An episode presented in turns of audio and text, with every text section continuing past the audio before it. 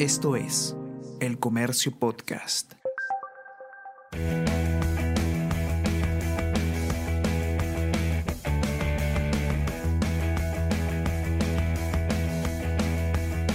Hola, ¿cómo estás? Mi nombre es Bruno Ortiz y te doy la bienvenida al episodio 12 de esta tercera temporada de Easy Byte, el podcast de tecnología del diario El Comercio.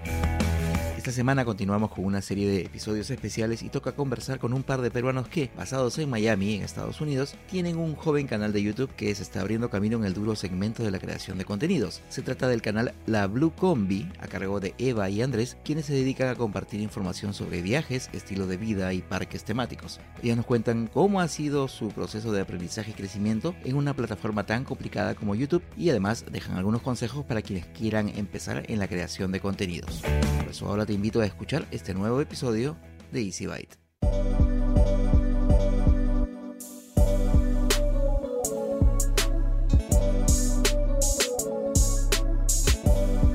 Hoy tenemos un episodio bastante especial, por lo menos especial para mí, porque vamos a conversar con una pareja de creadores de contenido peruanos que descubrí como a muchos tantos otros y probablemente les ha pasado a ustedes que están escuchando esto también durante la pandemia.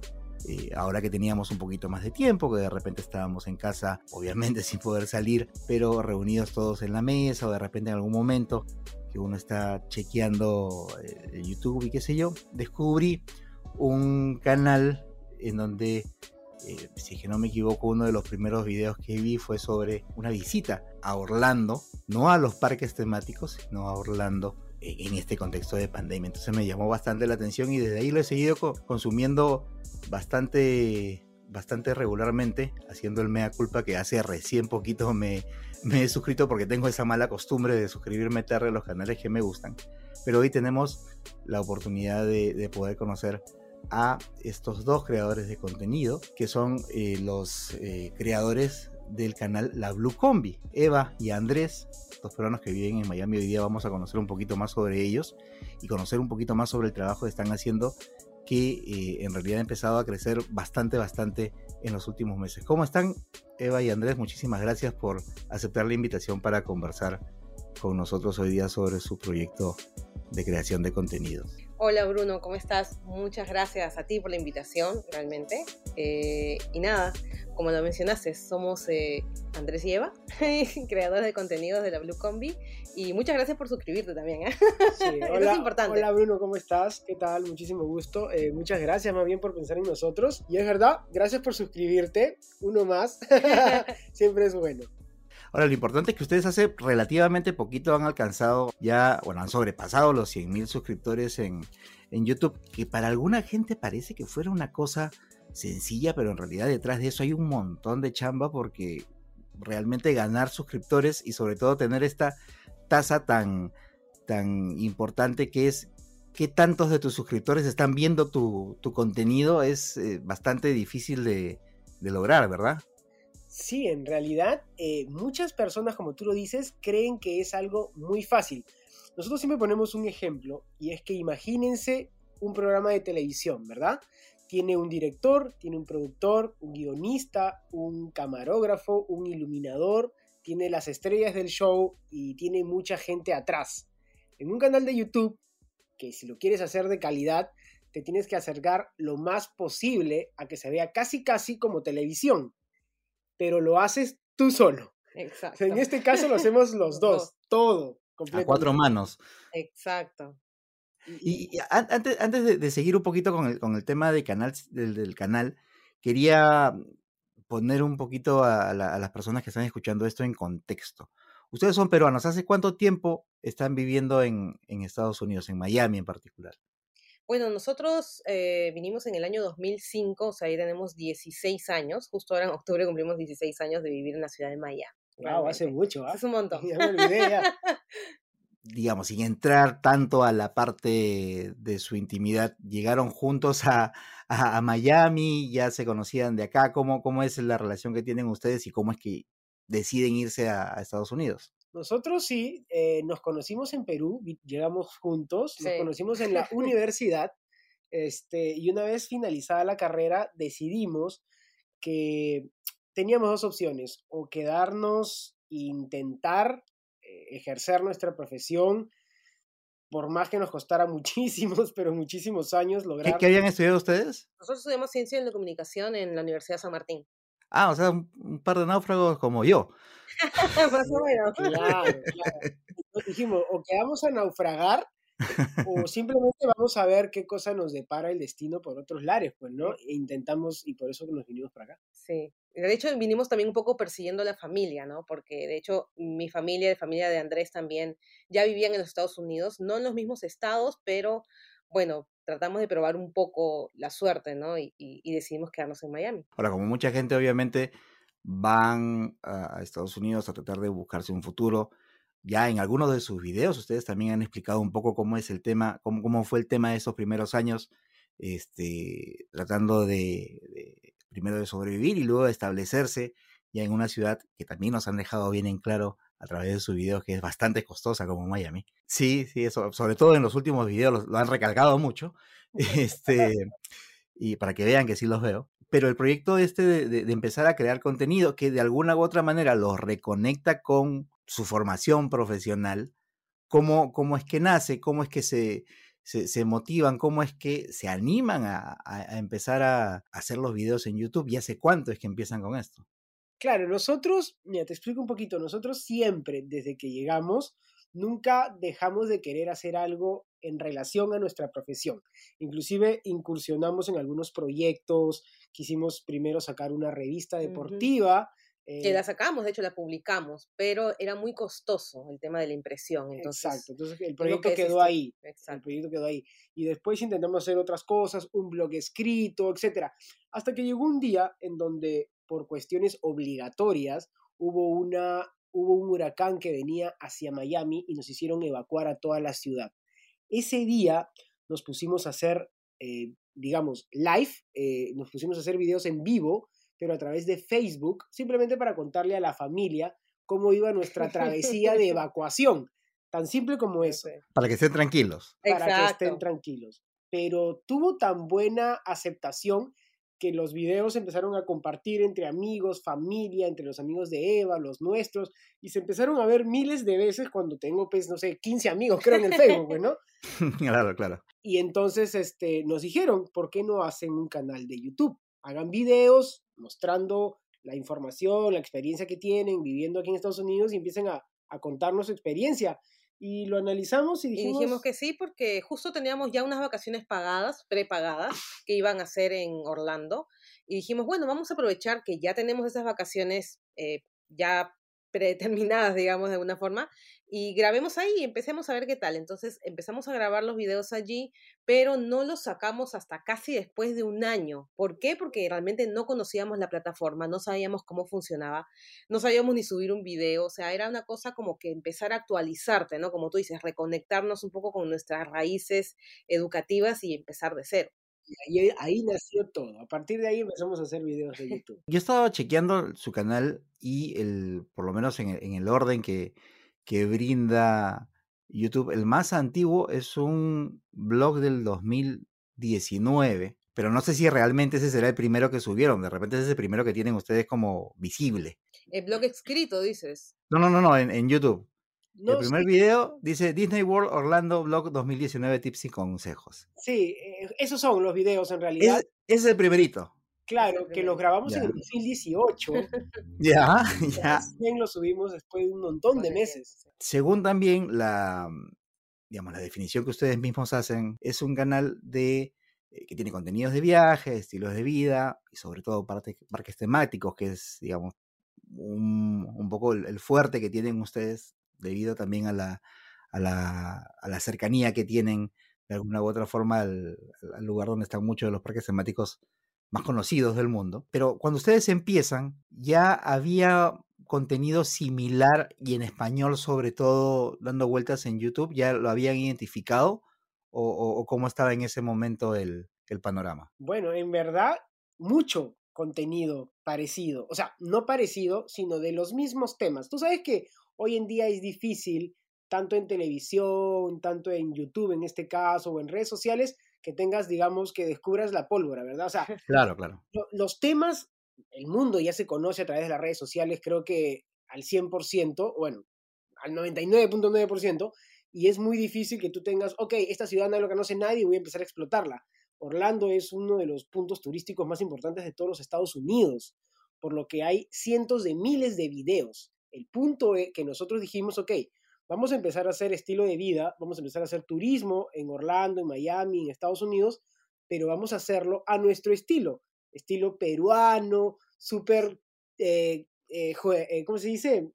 juguetón, de alguna forma. Bueno, hay una mezcla, ¿no? En realidad, entre las dos, una, un poco nuestras personalidades van por ese lado. Andrés es mucho más coloquial, si lo puedes haber notado en los videos. Yo soy un poco más seria. Vas con el látigo atrás, pues, ¿no? No, no, no, no.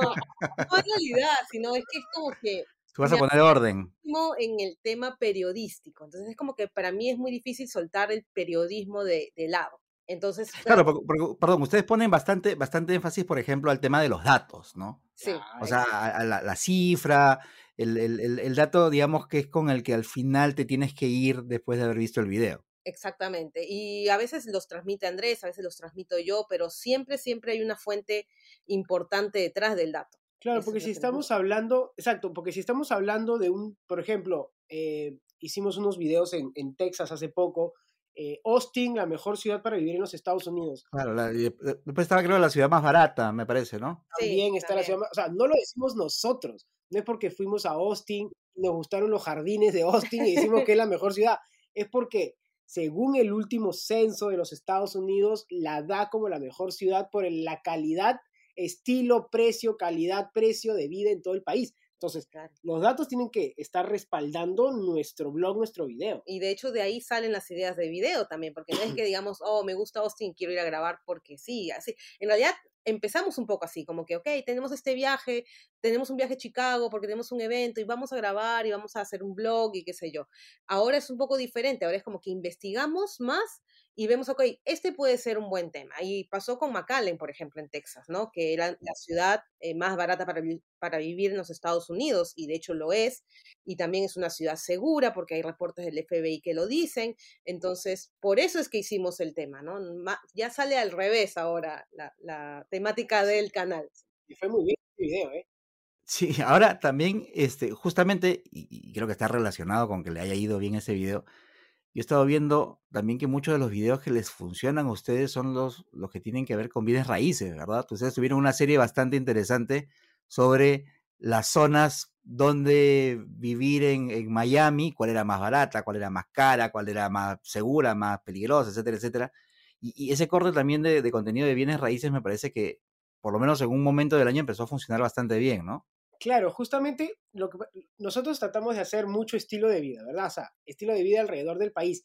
Y nos habíamos, eh, digamos, puesto a investigar sobre otros tipos de creadores de contenido que hacían videos también de estilo de vida, pero ninguno, ninguno se tomó el trabajo o se tomaba el trabajo de mostrarte un, una vivienda por dentro. Si estoy hablando de la ciudad más barata de los Estados Unidos, ok, ¿qué tan buena o qué tan malo es la casa por dentro? O sea, ¿cómo luce una casa que donde yo voy a tener que pagar dos mil dólares, tres mil dólares, cuatrocientos dólares o quince mil dólares? Muéstramelo para tener una idea. Y eso es lo que empezamos a hacer, incorporar a nuestros videos de estilo de vida justamente bienes raíces. Bienes raíces, claro. Y, compararlo con, con, la experiencia propia de ustedes de lo que tienen en su casa, este, en Miami. Oye, yo tengo ah, uno que se me, algo que se me viene a la cabeza es el tema creo que era de la, de la lavadora, la secadora, me parece, pero había un electrodoméstico que ustedes no tenían en Miami, pero lo tenían en, en alguna de las casas que habían visitado.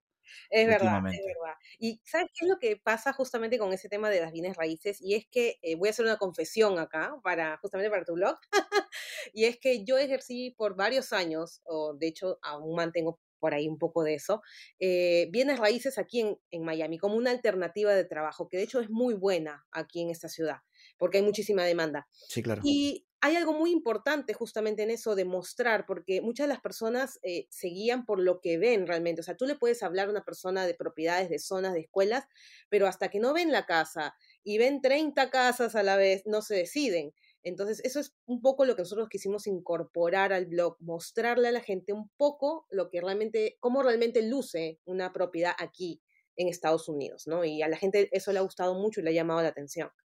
Claro, porque ponte a pensar, si tú, te, si, si tú nunca has venido a vivir, si tú nunca has venido a Miami específicamente, estás, ponte, no sé, por ejemplo en Perú, y te dicen Miami, lo que primero que se te viene a la mente son playas, edificios grandes al borde de la costa, muy lindo, tal vez mucho lujo, no sé, pero Miami no es eso. Eso es un 25% de lo que realmente es Miami. Miami es donde vivimos nosotros. edificios pequeños, casas antiguas, entonces con un montón de defectos, con un montón de virtudes también, pero la realidad es distinta. Efectivamente, pues también es parte de su diferencial mostrar las cosas más allá de, de la foto bonita, pues, ¿no? Del atardecer genial o de la foto mostra de los callos, ¿no? Claro. Una de las cosas que ustedes no dejan de poner en sus contenidos es el tema de los parques temáticos. ¿Qué tantas veces se puede ir al mismo parque temático y tener nuevo contenido? Yo entiendo que hay algunas atracciones que se van renovando, que de repente la, Torre del Terror ya no va a ser la Torre del Terror, va a ser la Academia de los Guardianes de la Galaxia, no sé, o de los Avengers o lo que sea. Claro. o que de repente, pues en un lote nuevo están haciendo la atracción del no sé cuantitos. Perfecto. Pero más allá de eso, ustedes que lo están haciendo, ¿qué tanto, cuando, tienen un, eh, un mismo tema, en este caso, el, Magic Kingdom. ¿Qué tantas vueltas se le puede dar a la, tuerca? Muchas. Eh, lo que pasa es que hay una gran diferencia entre el mismo lugar a el mismo tema.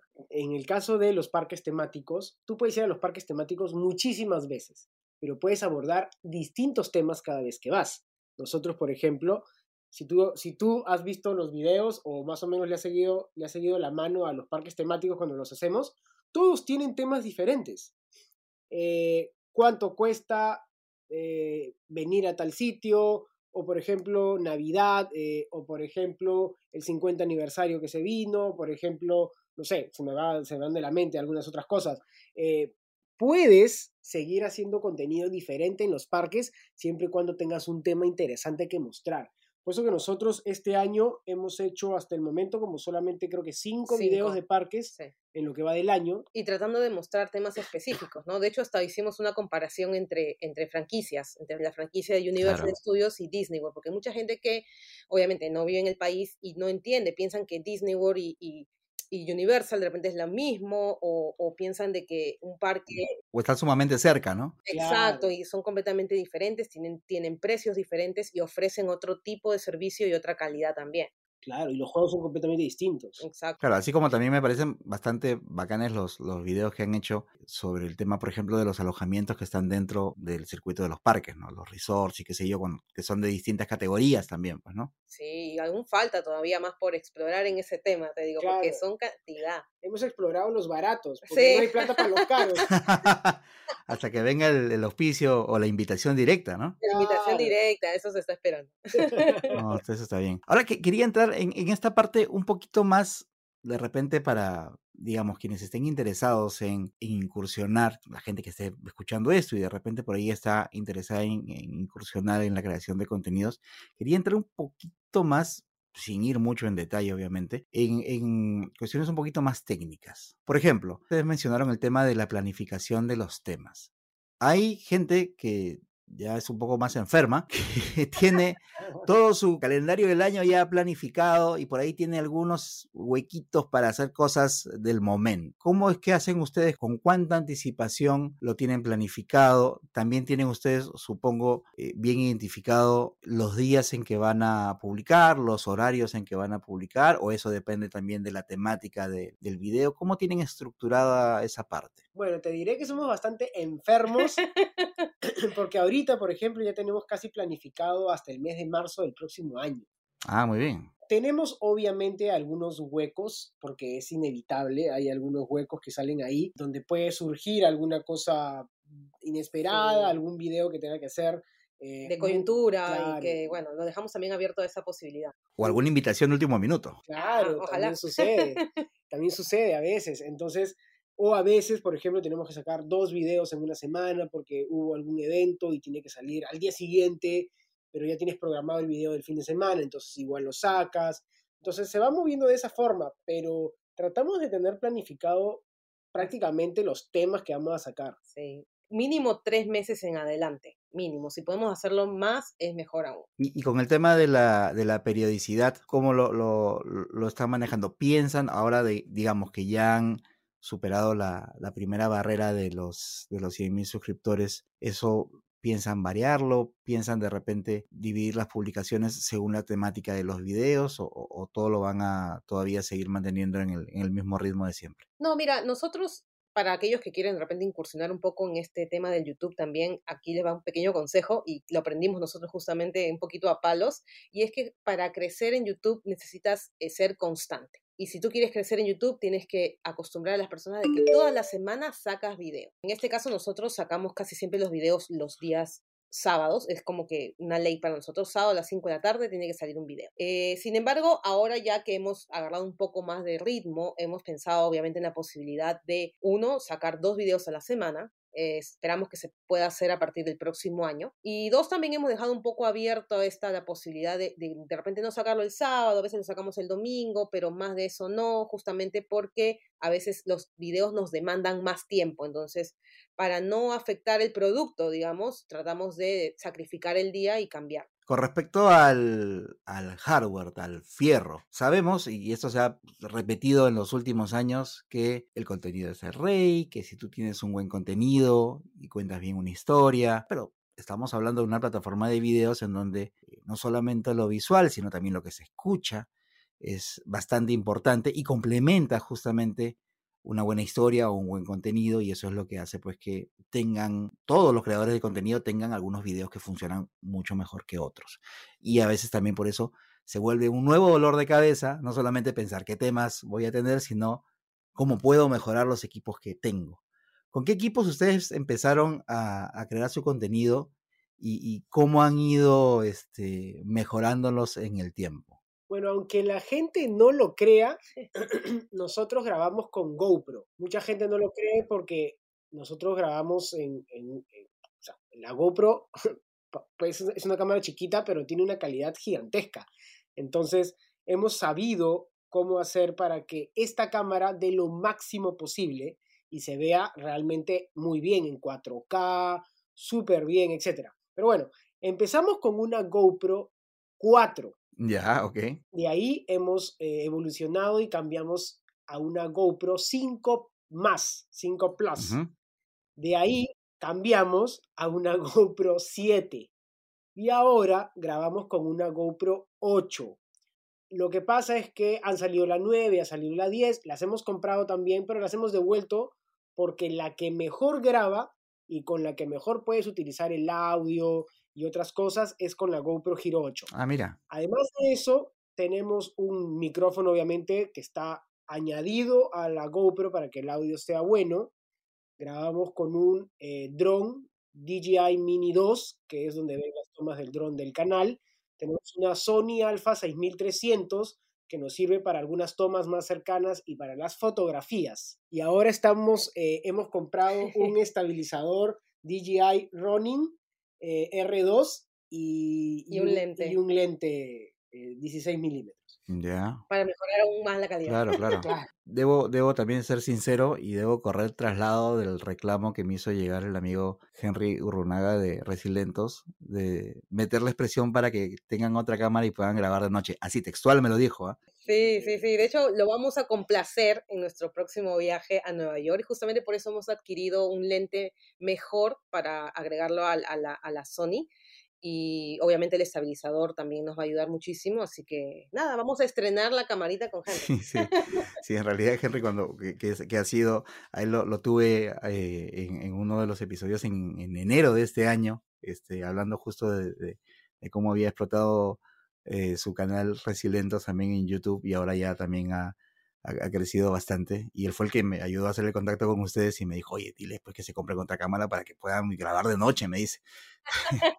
ah, metiendo presión. Sí, sí, sí. Claro, ese es, el, ese es el único defecto que le vemos nosotros a la GoPro, que como no tiene, el, digamos, los sensores, los diafragmas, etcétera, bueno, un montón de tecnicismos de las cámaras, no la tiene, por lo tanto de noche es, no se puede grabar porque es muy oscura, muy, sí. muy oscura. Graba con mucho ruido, claro, de hecho, muy, muy, muy descontentos con un video que hicimos hace poco de los Halloween Horror Nights y es justamente un evento nocturno, ¿no?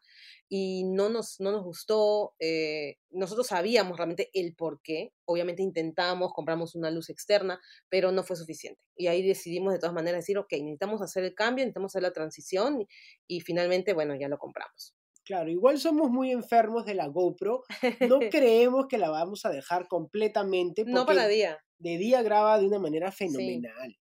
Y, y, con respecto a, a eh, comentaban también hace, hace un momento el tema de eh, no solamente contar eh, esas historias que ustedes cuentan en su canal a su estilo, sino a un estilo peruano. Ustedes también mucho de lo que tienen es, aunque no lo hacen en, en exceso, pero meten muchas frases, este, no, no las palabras estas que en español en cada país van cambiando de significado, sino muchas frases que son bastante peruanas. ¿Qué tan bien recibido ha sido esta, e, este, este sello que ustedes le ponen a su contenido por parte de sus, de sus suscriptores? Mira, al comienzo no teníamos ninguna. O sea, era como que tratábamos de hacerlo muy lineal, muy Muy neutro. Muy neutro. Muy neutro. Exacto un día se me escapa a mí en un video, en una despedida, y digo, gente, no se olviden que los queremos un huevo, denle like, suscríbanse y no sé qué. Y ella me dice, ¿por qué dices que les quieren? No, no digas eso. Lo dejamos así porque, bueno, lo dejamos así, salió, y a partir de ahí no podemos dejar de decir nunca los queremos un huevo porque es algo que la gente le encanta. Y es un latiguillo. Claro, y mucha gente nos pregunta que no está familiarizado con eso, ¿Qué es los queremos un huevo? ¿Qué es un huevo? Porque ya es los queremos un huevo, me gustó un huevo, estar un huevo de no sé qué, eh, me gustó un huevo, ya es todo un huevo y la gente ya sabe a qué nos referimos. Exacto. Y tanto es así la aceptación que nosotros, bueno, ya después de como un año que usábamos esa frase final, decidimos no hacerla en un video de Nueva York me acuerdo. Y dijimos, no, vamos a despedirnos de otra forma y vamos a ver qué tal. Y la gente empezó a reclamarnos. Dije, ¿por qué se han despedido así? No despídanse como siempre. Y dijimos, bueno, está, volvemos a lo mismo, porque realmente fue con mucha acogida. Así que bueno, si a la gente le gusta, ¿para qué cambiarlo? Exacto, exacto. Y ahí han salido otras, ¿no? Por ejemplo, algunas que a veces usamos, a veces no, como que son unos enfermos, Claro, claro. Los dolarachos. Los dolarachos, que a la gente le encanta. Oye, esto costó 25 dolarachos. Gente que nos escribe diciendo, oh, yo ahora estoy hablando de dolarachos todo el día y no sé qué. Gente de otros países que ni siquiera son peruanos, que han adoptado también nuestros tecnicismos. Obviamente siempre hay detractores, eh, pues es muy complicado que a todo el mundo le guste lo que haces. Sin embargo, creemos que son más los que les gusta que a los que les disgusta. Una de las cosas que siempre me mencionan los creadores de contenido, para YouTube en particular, aunque creo que funciona en todas las plataformas, es sobre la importancia de hacer videos en colaboración con otros creadores de contenido. ¿Qué tal les ha funcionado eso a ustedes? Recontra mal. No, mentira, mentira. no, no mentira. Muy bien. ese fue un mensaje para ya sabes quién. Ya sabes quién, ahí está. Ya sabes quién, Henry. No, para mentira. Henry, No, mentira. Lo mejor, creo yo, de una de las grandes cosas que te deja YouTube en realidad, son de que conoces gente muy buena, especial, súper buenas ondas. O sea, hemos hecho pocas colaboraciones hasta ahora. Sí, hemos tenido creo que como tres o cuatro colaboraciones. Sí. Eh, pero todas afortunadamente han sido personas excelentes eh, y gente que comparte, no sé, la misma pasión que tú tienes, ¿no? Entonces eso está, eso está muy, muy, muy bueno. Poder compartir con otros lo mismo, los mismos intereses, es increíble, ¿no? Claro, y, y bueno, más o menos regresando a lo, que, a lo que estabas preguntando, y es que lo que te hace la colaboración es de que te conozcan públicos nuevos, pues, ¿no? Por ejemplo, bueno, Henry comparte mucho de nuestro público. Y ahora sí, pues porque ahora es como caserito del canal también. Claro, comparte mucho de nuestro público, tanto así de que cuando YouTube te manda sus analytics, te, te dice qué otros canales ven. ¿Qué otros canales ve tu público? ¿Qué otros canales ven tu público, aparte de tus videos? Y, y Henry es uno de ellos, pues, ¿no? pero hemos hecho colaboración con un amigo dominicano, entonces... Con Ronen también, que es argentino. Con argentinos, entonces este, empiezas, a, empiezas a ganar un público nuevo y eso es justamente lo que, lo que hace una colaboración. Claro. Claro, y ojalá que se les dé más oportunidades, pues, para que, para que como dicen, puedan también ir ampliando un poco más el, el universo de gente que, que conozca su contenido. Quería hacerle una, hacerles unas últimas preguntas para no quitarles más, más tiempo. ¿Cuáles son los objetivos que ustedes se han puesto ahora con el canal a corto o mediano plazo? Eh, mira, ponerse una meta numérica a veces puede ser un poco frustrante, eh, porque por ahí tienes un muy buen mes y empiezas a crecer y piensas que vas a crecer a la misma velocidad siempre y no es así. No, en YouTube no se crece de esa forma. Sin embargo, siempre tratamos de ponernos alguna, por lo menos alguna meta eh, pues, creíble para poder llegar, digamos, este, para fin de año, cosas así. Desde que empezamos siempre tratamos de decir, ok, este año queremos llegar a los 10.000, luego este año queríamos llegar a los 100.000, gracias a Dios pudimos llegar antes de la fecha que pensábamos. Entonces ahora nuestra meta, digamos, a corto plazo es tratar de llegar a fin de año a 130.000 y el próximo año si tenemos suerte, eh, nos gustaría llegar al medio millón o cerca del medio millón eh, de suscriptores, ¿no? Para fin de año, digamos. Eh, con respecto a lo, a lo al, dinero que decías tú de que si todavía creemos que YouTube nos, nos podría solventar ahorita, es básicamente un sueldo. Eh, de una persona, ¿no? Porque tú sabes que aquí hay que vivir con un salario bastante alto. Como dijiste en su momento, lo hemos mencionado varias veces, Miami es una ciudad cara. No alcanzan los dolarachos. Claro, los dolarachos, tú sabes. Pero creemos que por ahora YouTube está siendo bastante bueno con nosotros y nos ha permitido por lo menos este, reemplazar uno de los salarios, ¿no? Claro, lo que pasa es que ten en cuenta una cosa, muchas personas no lo saben, pero YouTube no te paga igual por todo. Claro, claro. Te paga de acuerdo al país que te ve porque tiene diferentes rates, porque YouTube al fin y al cabo te paga gracias a la publicidad de las empresas que a ellos le pagan. Entonces, ¿dónde se ve más una publicidad o dónde le interesa más a Toyota que se vea una publicidad? En Estados Unidos. ¿Verdad? En, no sé. claro, por ejemplo, ¿no? Entonces, gracias a que nosotros vivimos aquí y hacemos contenido de aquí, es que también nosotros hemos tenido la suerte de que YouTube ha sido un poquito más generoso con nosotros que si viviéramos de repente en otro país y hiciéramos contenido de otro lado. esa es la pequeña diferencia. Claro, porque ustedes me, comentaban también que, viendo un poco antes de empezar formalmente la entrevista, me comentaban que mucha de la, de la gente que, que lo seguía era gente del mismo Estados Unidos, pues, ¿no? Sí, es mucha gente que está en busca de información eh, sobre otros lugares, sobre otros estados. De hecho, hay mucha migración hacia la Florida últimamente con el tema de la pandemia y las reaperturas.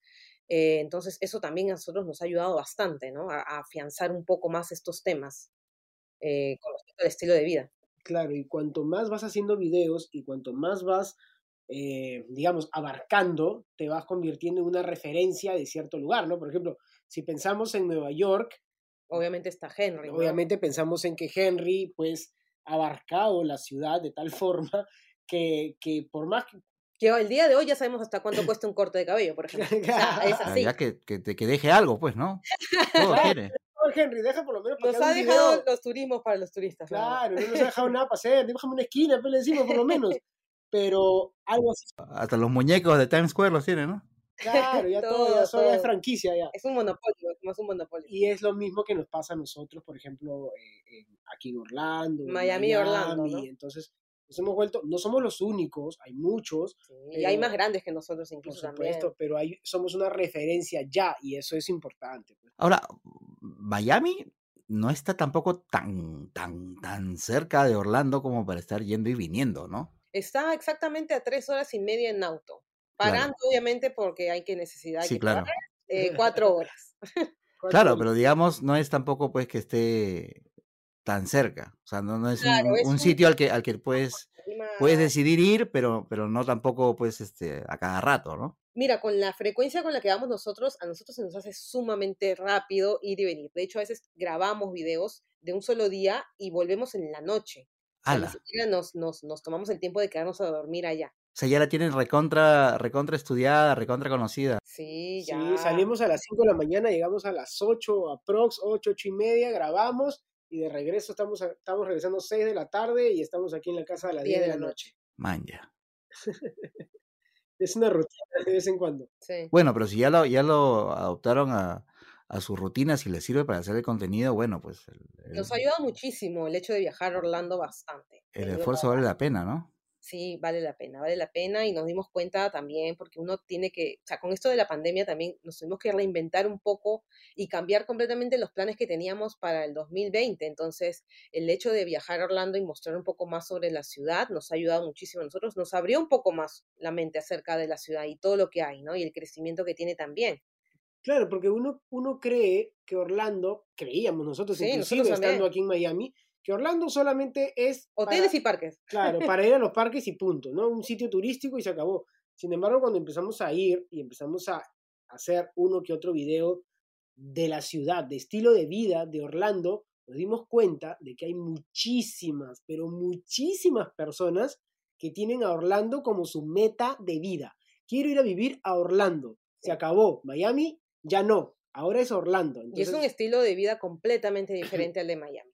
Y hay, mucho que explotar todavía por allá. Quería hacerles ya la última pregunta. Después de todo este tiempo que, han tenido creando contenidos, de, digamos, el crecimiento que han tenido en los últimos años, de las expectativas que tienen hacia el futuro, del training que ya han adoptado, de todas las experiencias buenas y malas que han ido acumulando en, en todo este tiempo, ¿qué recomendaciones les podrían dar a quienes están pensando en empezar en, este, en esta larga carrera de la creación de contenidos? Bueno, con esto que tú dices, realmente eh, es, es, es, realmente decirle a la gente que si tienes las ganas de hacer YouTube, hazlo.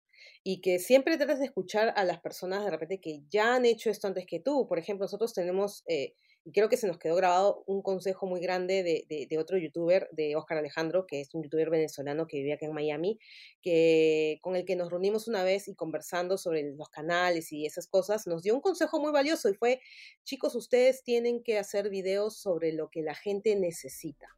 No hagan solamente videos que les gusta hacer, porque nosotros tuvimos un un pequeño bajón con un video que hicimos sobre un Star Wars Celebration, que es un evento que se hace aquí en Estados Unidos que nos encanta. Sin embargo, no tuvo aceptación y él nos dijo, mira, si ustedes hacen lo que la gente necesita, lo que la gente está buscando, eh, van a crecer un poco más en esta plataforma. Entonces, con ese consejo, nosotros empezamos a cambiar un poco la temática del canal y nos fue bastante bien creo que si, si nos está escuchando alguien que quiere empezar a hacer YouTube, pues hagan eso, busquen en Google qué es lo que la gente está buscando y qué es lo que le interesa. Claro, qué es lo que la gente necesita.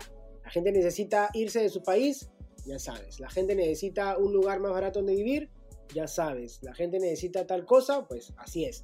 No es lo que te gusta hacer como dice Eva. Ok, a mí me gusta comer helados al parque. Bueno, a nadie le importa que te guste comer helados al parque. Haz lo que la gente busca. Y eso yo creo que ese es el consejo más importante que le podríamos dar a todos. Y otra, constancia. Constancia total. Tienes que sacar videos toda la semana. No es que esta semana estoy cansado. Nada, para la próxima. Este video no se me ocurre nada. No, para la próxima.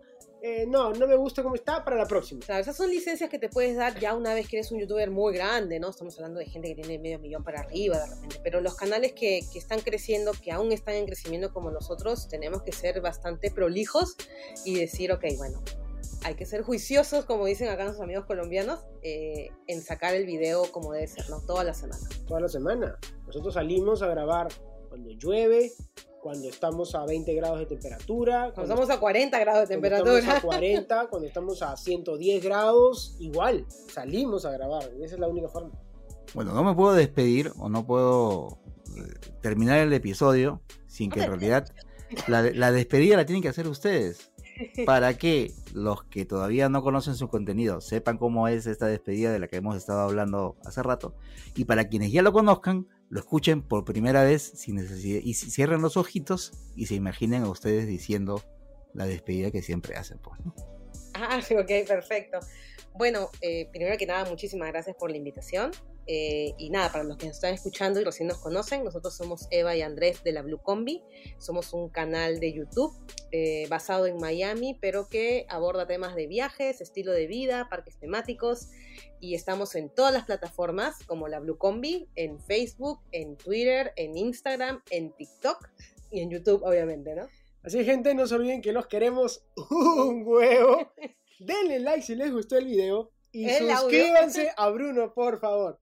Di bye, Eva. Bye, bye. Bye, gente. Desde el podcast de Bruno, que nos ha hecho una entrevista súper, súper chévere.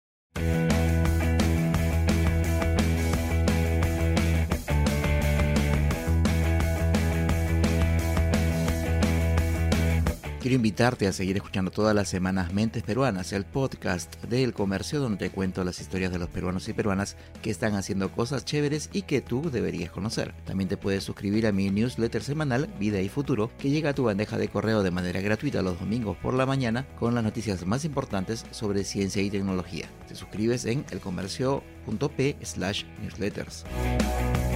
Y solo me resta darte las gracias por llegar hasta el final de este episodio, el número 12 de esta tercera temporada de Easy Byte, el podcast de tecnología del diario El Comercio. Mi nombre es Bruno Ortiz y recuerda que tenemos una nueva cita la próxima semana, así que pasa la voz.